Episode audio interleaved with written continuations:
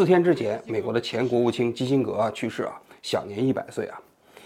过去半个多世纪啊，基辛格是美国政坛上一个比较重要的人物啊。他曾经服务过十二任美国总统，十二任你想想就是四十八年啊，这占到了美国历届总统总和的四分之一啊。那这基辛格就一个人啊。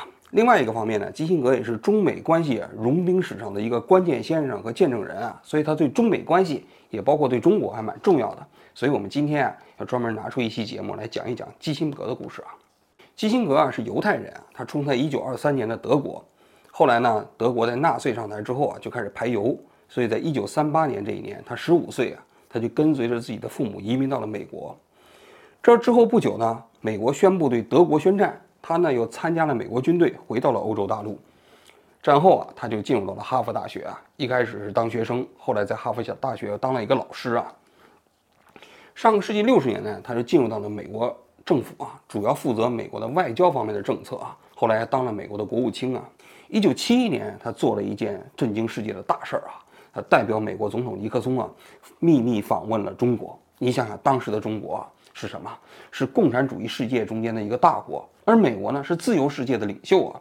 这两个国家之间没有外交关系啊，啊，是你死我活的关系啊。所以你想想，他能访问中国啊，那这世界。全世界都为之震惊啊！这一年的七月份呢，他一开始啊，就是先去到越南，然后飞到了巴基斯坦。到了巴基斯坦之后呢，他就说他自己生病了，说要休息四十八小时。其实这个时候，他就坐着巴基斯坦总统的专机，秘密飞到了北京，见到了周恩来。他跟周恩来一共谈判了两轮啊，就住在了钓鱼台国宾馆啊，最后达成这么一个共识，就是尼克松总统要访问中国，同时呢，双方就有尼克松访华。有一些重要的事项做了谈判啊，当然后来除了这一次七月份以后，后来他又访问了中国好几次啊，最后在这个访问的基础上，又谈成了中美《上海公报》啊、《八一七公报》啊等等啊，就宣布承认中国是中华人民共和国嗯这个唯一的一个合法代表是吧？然后呢，一个中国的原则等等啊，这回头咱们再讲啊。应该说这几份呃中美之间的外交公报啊，就成了其后五六十年来中美关系。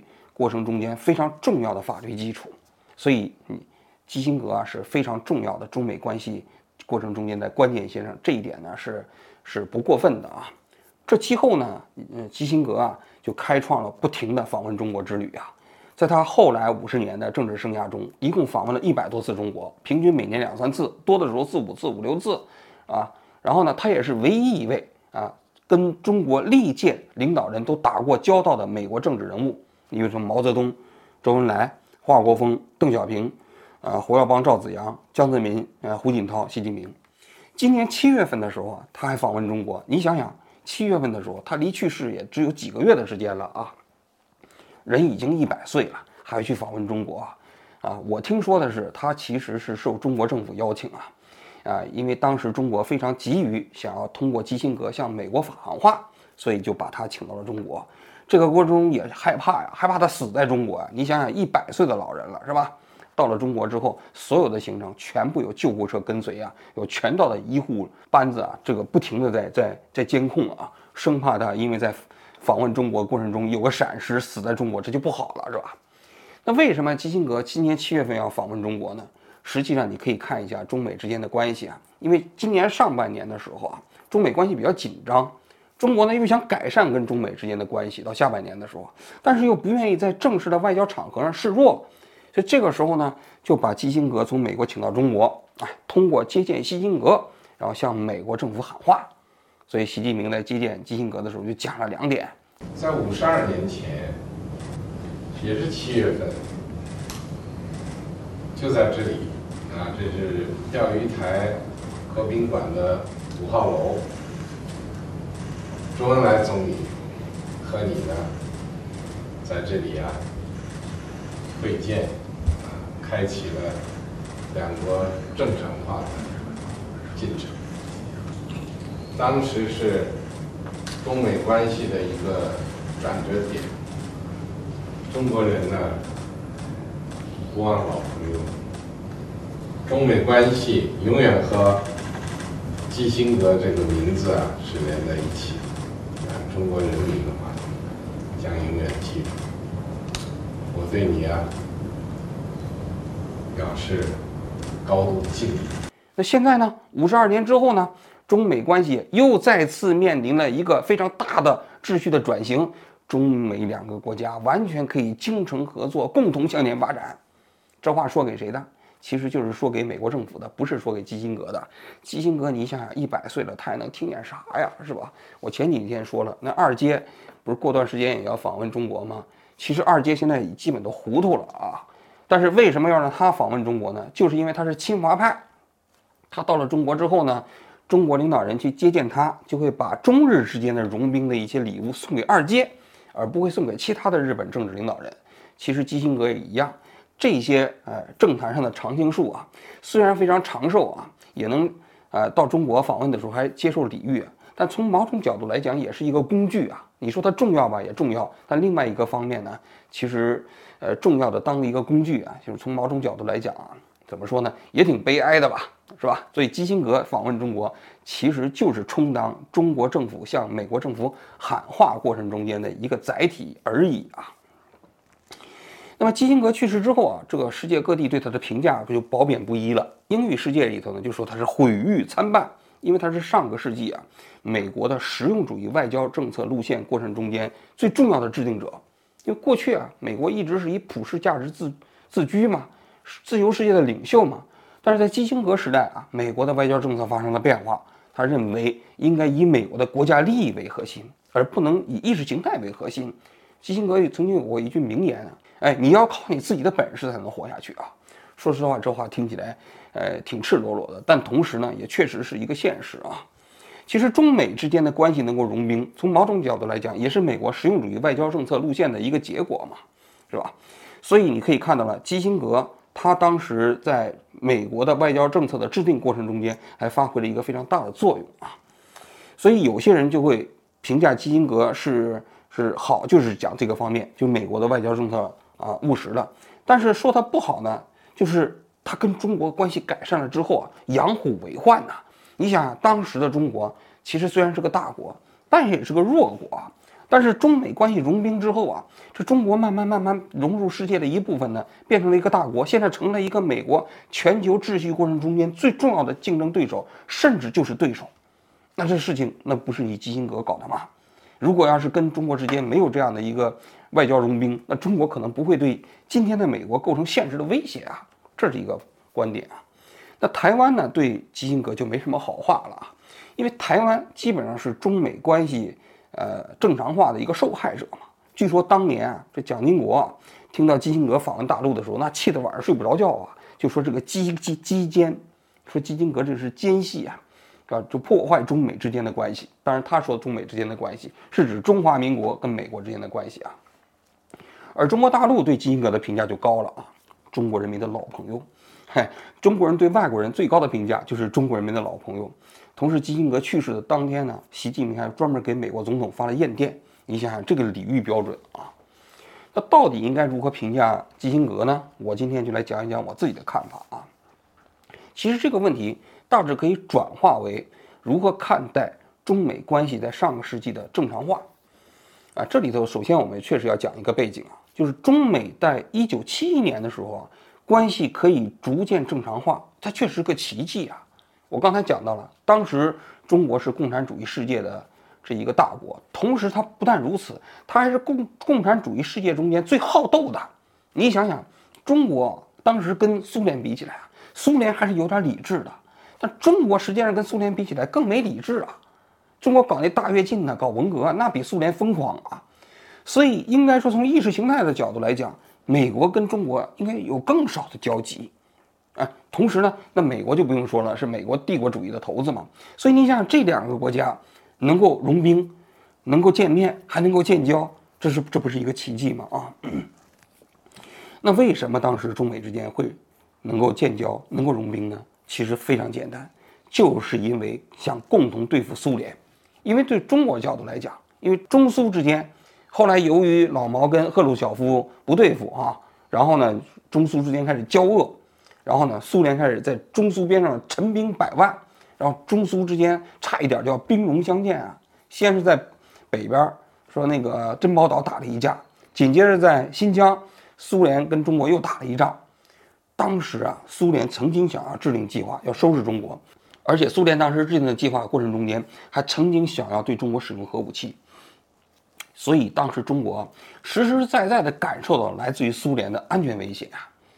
也就是在这种背景下，嗯，中国开始想到能不能跟美国改善关系，因为跟美国改善改善关系之后啊，等于苏联对中国要下手的话，他就投鼠忌器了嘛。这是中国的需要，而美国的需要是什么呢？因为当时啊，苏联作为一个社会主义国家阵营中间的领袖啊，在全球实行扩张主义的这样一种外交政策啊，冷战嘛。那是当时在朝鲜打朝鲜战争，在东欧那些地方也不断的开始搞输出革命。你包括他入侵阿富汗等等这些做法啊，所以美国把苏联当做全球的头号的敌人。那么这个时候，由于中国反对苏联，所以美国就认为中国可以成为美国反对苏联过程中间的一个棋子。所以你看到了吗？其实当时中美关系改善。美方也是实用主义外交路线，而中国呢，实际上在外交上也放弃了过去那样一种以意识形态为导向的外交路线。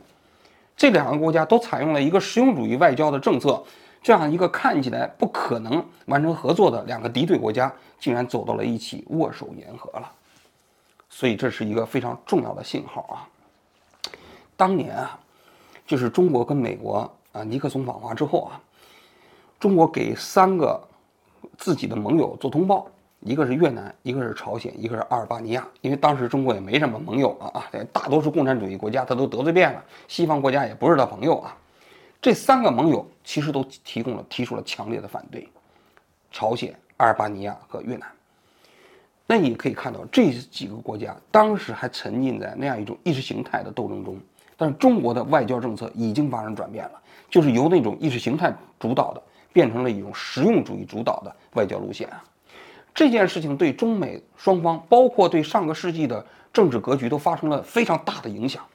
我一直认为啊，就是上个世纪过去的一百年啊，国际上的大事儿我们可以排序啊，最重要的大事肯定是两次世界大战，其后就是苏联的解体，因为作为一个社会主义国家，全面的社会主义实验、共产主义实验，最终以苏联的解体而告终啊，这个其实是。不得了的大事，那么如果排名第三的话，那我就要把中美关系的融冰和改善列为这个第三的位置了，因为中美这两个国家的融冰，就表明着中美这两个国家同时放弃了以意识形态为主导的外交政策路线，开始走向了那种实用主义的外交路线，而这个对中国来说，对美国来说都是影响极其深远的一件事情啊。那么紧接着我们就要问了，当然中美之间的建交之后啊。它最后，呃，由于中国的改革开放啊，中国迅速崛起，然后崛起之后呢，中美之间也有着各种各样的冲突和对抗啊。那怎么看？在我看来，你要建立一个另外一个维度，就是你美国现在肯定是不喜欢中国这样的国家，但你要比较，比较的是什么呢？你是宁愿要中国这样一个对手，还是要当年苏联那样一个对手？那我个人觉得，那。如果跟当年苏联那样天天建核武器，跟美国搞军备竞赛、搞太空竞赛，要互相要可以毁灭对方几十次的那样的一种核核战备啊，相比起来，那中国这样的对手，那无疑是比苏联那个对手要好得多。当然，中国和美国之间为什么现在有存在着这么大的冲突呢？是因为苏联这个国家不存在了，因为美国那个战略目标已经实现了，于是呢，中美之间啊那种紧密合作的。那个战略目基础啊不存在了，那这是一个客观事实啊。就当那个目标不存在了之后呢，中美之间过去啊可以掩盖的、可以放下的一些矛盾，逐渐浮出了水面。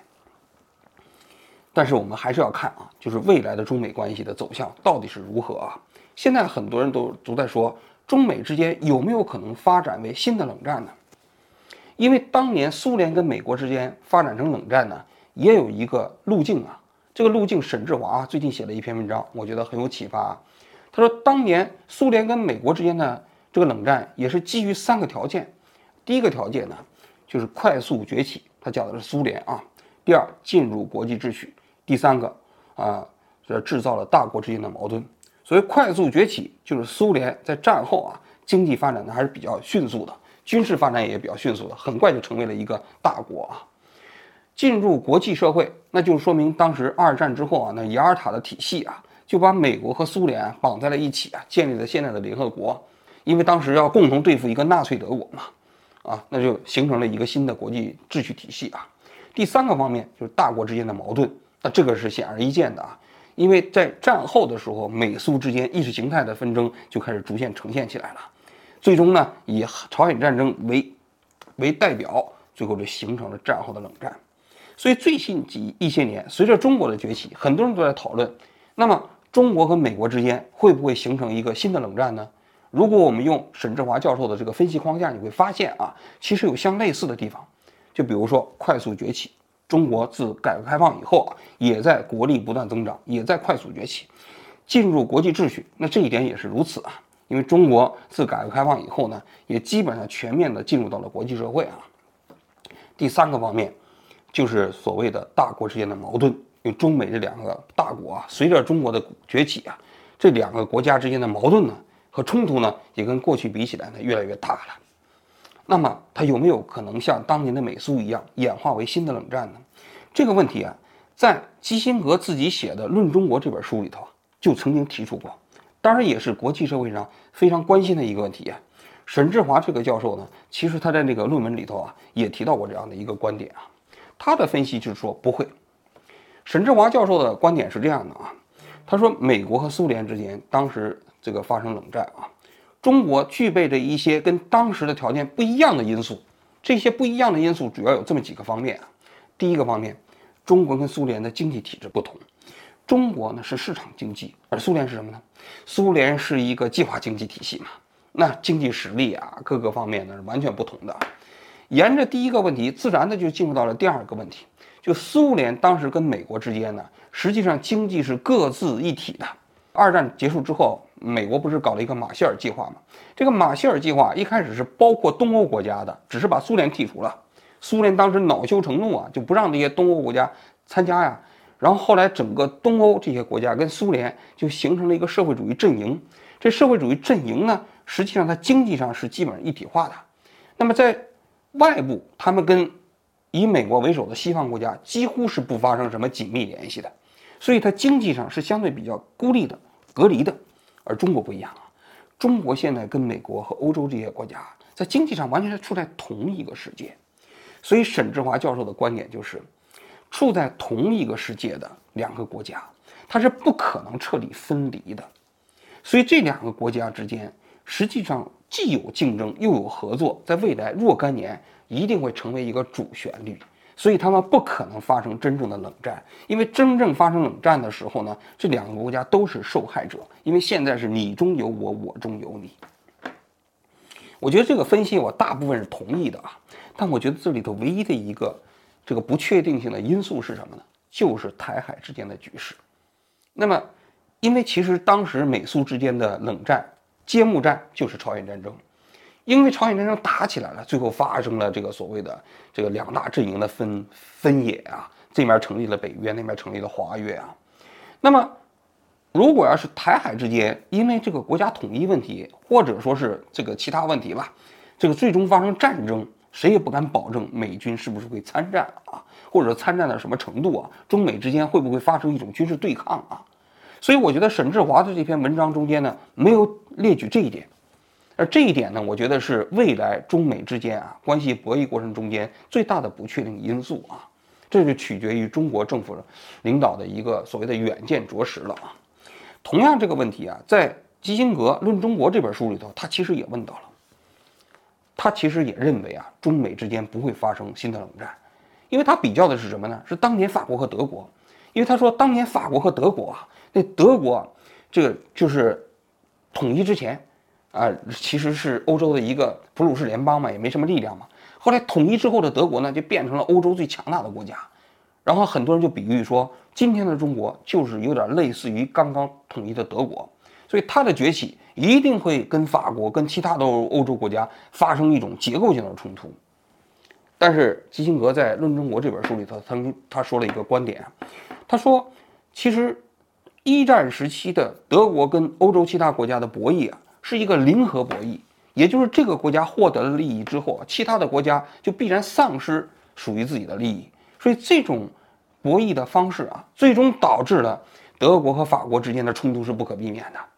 但是二战之后的这个国家，呃，国际体系已经发生了天翻地覆的变化，再也不是那种零和博弈了嘛。他认为美中之间的冲突啊，不是那种零和博弈。所谓利益之间的分野，就是可以谈吗？因为利益是可以分割的，是可以划分的，是可以让渡的，所以就不具备当时一战之前的德国跟其他国家冲突的那样一种所谓的制度基础。我觉得这个分析还是有道理的啊。紧接着，我觉得基辛格在他那个《论中国》里头那本书里头提到了一个未来美中关系的一个图景。他说，未来美美中之间的关系到底应该是什么关系呢？他说肯定不是伙伴关系，因为中美之间存在着意识形态的差别啊，存在着大国利益之间的冲突啊，所以他们很难建立起来一种长久的互相信任的关系。这是这两个国家的这各自的地位啊、大小啊和他的这个意识形态决定的。但是他说，其实这两个国家的健康关系啊，就是共同进化。所谓共同进化，就是说，哎，美国你就你在你的制度的基础上不断的向前发展，当然你跟你的哥们儿一起共同向前发展也没问题啊。中国也是一样的，中国就是按照自己的制度模式啊，不断的向前发展，然后这两个国家之间呢，彼此之间进行一种竞争。